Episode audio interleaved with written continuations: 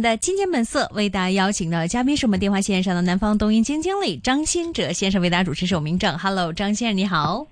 嗨，明正好，大家好。呃，现在港股方面的话，看到市场很多的声音都觉得港股已经站稳了啊，未来一段时间的一个上升浪，可能要从中央政府这一段的一个支撑措施开始起步。你们其实怎么看这一轮中央方面的一个支持政策？这一些的支持政策所起到一些的关键性作用，现在您觉得市场的反应是怎么样呢？啊，是这样的啊，就是我们觉得呢，这个市场呢是一个股票市场呢是这个可以说人类社会、人类文明发展到今天，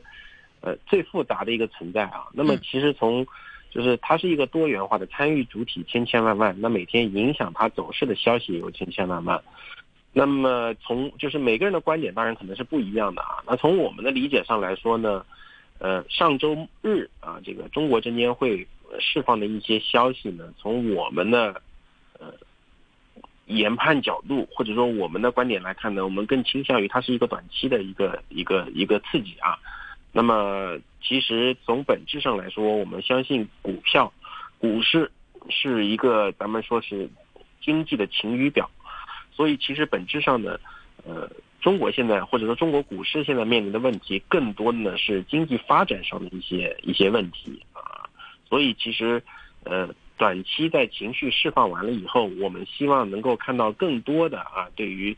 经济上的一些呃更多的积极的信号释放啊，才能够彻底可以说彻底扭转啊过去一段时间大家呃可能比较悲观的走势的预期啊。那么目前来看呢，短期确实是啊，可能说是呃短期的利好比较好，那么所以给大家带来的这个呃信心啊也是提振一下，但是。呃，我们并不认为这些信信这些信新呃新的这些政策能够呃彻底扭转一个长期的趋势性的走势，所以还是要期待更多的啊宏观方面的政策啊。嗯嗯，宏观方面的一些的政策，您觉得现在外围像息率这一些的问题，现在对于呃港股以及 A 股方面的一个困扰，它的重要性还有以往那么大吗？啊，恰恰这也是我们认为就是走势不会那么轻易扭转的另另外一个因素啊。因为其实上周五，呃，美联储主席鲍威尔在加森后啊，他讲了他的发言。那么我看过很多的这不同的媒体的报道，甚至说不同机构的报报道啊，这个就是说一千个唐一千个什么就有一千个堂吉诃德啊。那其实从我们的角度来说的话，我觉得鲍威尔的发言呢，可能还是偏鹰派的。啊，就是没，事实上是没有大家想的那么割，而我我听我看到很多媒体，包括很多这个这个这个之前跟一些投资人朋友聊，他们很都是比较乐观的，他们觉得加息已经结束了。对。但是啊，我从鲍威尔的措辞里面，我是读不到这个信息的。嗯。而且这个坦白说，鲍威尔在发言以后，啊，我们看美国的这个市场的交易，货币期货交易的结果来看呢，今年十九月、十一月应该大概率。还有一次加息，嗯啊，就是这个加息进程是没有市场没完的，没有市场想的那么快的。而且根据这个市场交易结果来看，一直到明年一季度末，到明年三月都不会迎来大家预期的降息。啊，所以其实整个市场呢，其实呃，这个货币政策啊，这个其实是没有大家想的那么宽松的。因为就是我知道很多人其实过去几轮都在看啊。就是就是以史为镜嘛，对吧？对啊，大家大家看过去的历史，啊，看零八年啊，包括看这个过去啊，这个你说是中国政策宽松也好，啊，这个一八一一八年中这个咱们的政策转向也好，啊，包括零八年降这个这个北这个这个这个 A 股降印花税也罢啊，很多人觉得都是一个明显的政策利好，但我觉得不是的。啊，零八年首先当时的印花税其实，呃，市场的反弹并不来源于印花税，真正的市场反弹是来源于这个中央的四万亿的经济刺激政策，叠加美国的量化宽松。嗯嗯。那么一八年年底的转向呢，也是啊，一方面确实是咱们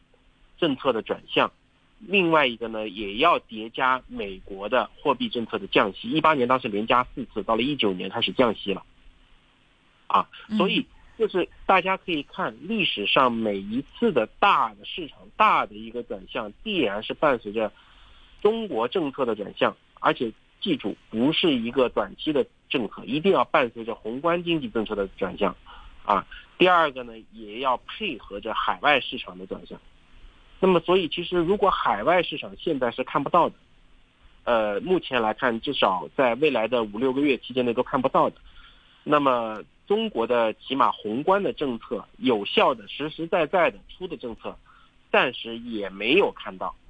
所以在这里呢，我觉得就是市场呢，并不应该过分的乐观。并不应该过分的乐观，说期待有一个大的行情会上扬，啊，那当然一个短期反弹是可以看得见的，而且确实是最近市场确实有有有出现反弹啊，但就是我觉得大家要把心里可能过分乐观或者高的预期要适当的降低。嗯嗯嗯，这一份过度的乐观，当然也看到市场对于短期方面啊这一些的信号，这些的政策，呃，短期之内其实呃比较刺激现在市场比较干枯的一个市场，呃，那么当然其实现在看到港股方面呢，有一些的专家其实也提到啊，目前对于我们而言，很多的一些负面的一些的股份方面的一个走势体现的已经越来越明显了。当中除了就是说之前张先生一直跟我们来说到像科技方面的。一个行业，如果要看到最近这一段时间里面港股不断的往下走的这样的一个线路之下，呃，其实整体看一下科指走路并没有像整体市场方面一直往下保持一个比较平均的一个方式。这个乐观于比大势走得更好的这样的一个趋势，您认为其实在未来市场当中，科技指数呃可以有多大的一个上升空间呢？您怎么看？在第四季度经济方面，如果真的能够稍微站稳一点信号，会不会有一个爆发性的一个增长？会的，科技就是科技指数呢，毫无疑问啊，这也是为什么我们在过去一段时间一直强调，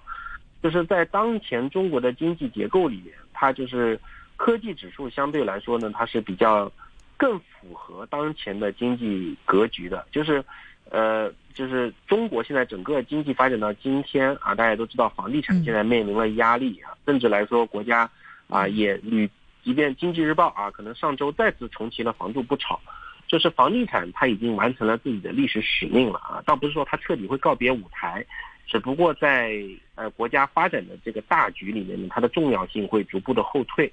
啊，那么在这样的情况下呢，呃，金融股啊，因为大家都知道金融股其实本质上它就是做的是杠杆的生意嘛。那所以金融股在当前的大势下，你必然会承压，而且在未来的经济发展格局里面呢，金融股就是会逐步的去，如果你还是在以杠杆为模式的话，金融股就是会逐步的去淡出啊，或者说它的业绩就是会承压。所以恒你如果比较恒指和恒生科技指数，那确实毫无疑问啊，那这个我相信过去一段时间恒恒科大幅跑赢恒指，也说明了这一个问题，就是金融股它就是不行的。那么其实反过来看了，那么大家，但是很多人又会说啊，那中国经济其实并没有想的那么差，啊，他说老百姓出出去消费还是很畅旺的啊，你一看到逢年过节啊，一节假日出去旅游啊，人挤人啊，甚至说你有很多这个呃，咱们香港的呃朋友回就是周末啊去到深圳啊，说商场里吃饭也排队人挤人，对吧？就是。就大家要明白啊，就是就是你如果从我身边去做一些草根调研啊，观看看一些身边现象是可以的，但是你并不能把把它去延伸到整个中国，你不能以点盖面啊。就是中国经济发展呢，它而且经济发展大家要明白，相当大的一部分，特别是以中国作为一个制造业大国，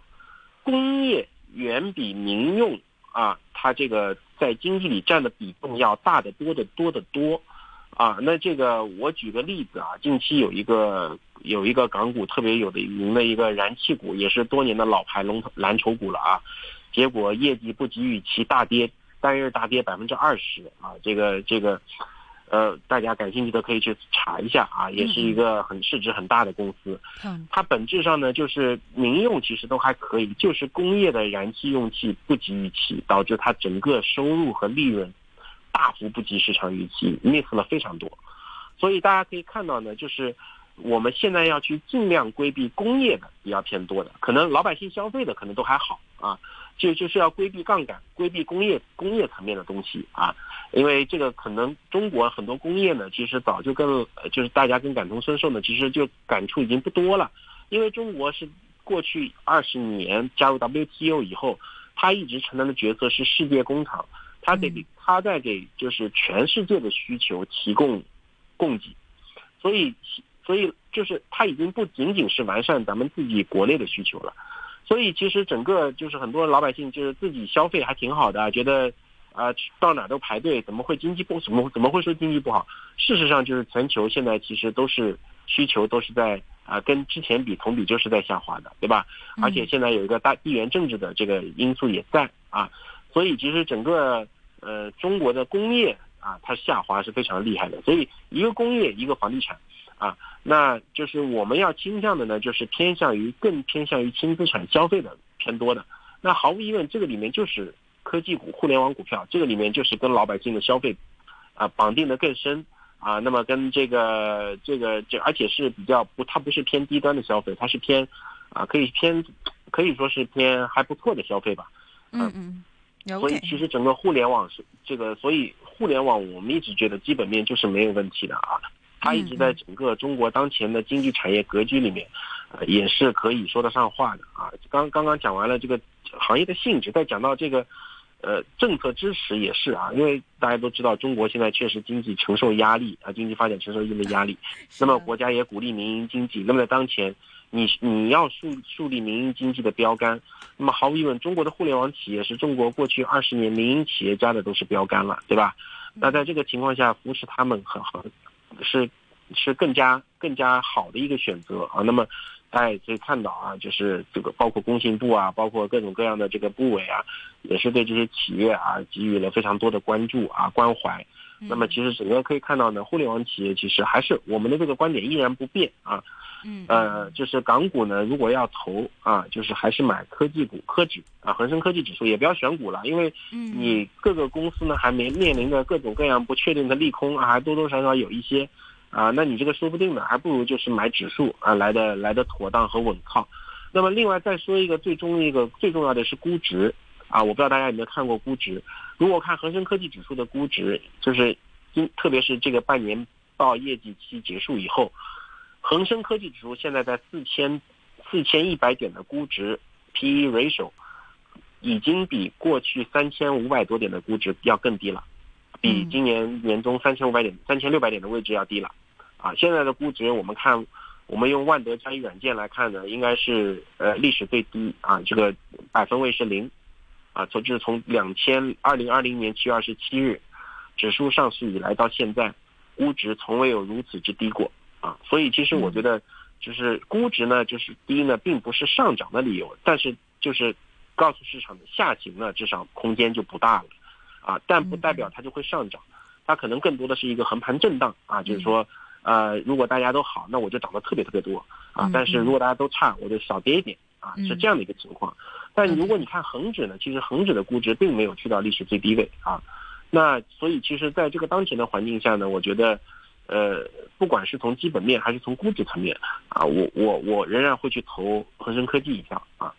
是，呃，那么其实看到平台经济股方面的话，最近呃，我们也知道中央方面在刺激这个内需方面的一个提振啊，市民消费。那么与此同时呢，这一群的平台经济呢，他们也推出了很多，比如说呃，全球的一些的贸易批发啊等等的这一些的，我们说节呃有一种节日性的一种操作啊。除了我们经常听到双十一或者这一些以外呢，最新有九月采购节啊，是八马方面提出的。你们其实对于呃这。一些的平台，呃，他们在今年这个市场的一个状态之下，内外围经济这样不断的希望能够复苏的一个背景之下，呃，您觉得会有一个非常不错的成绩，从而扭转市场资金的一个看法吗？呃，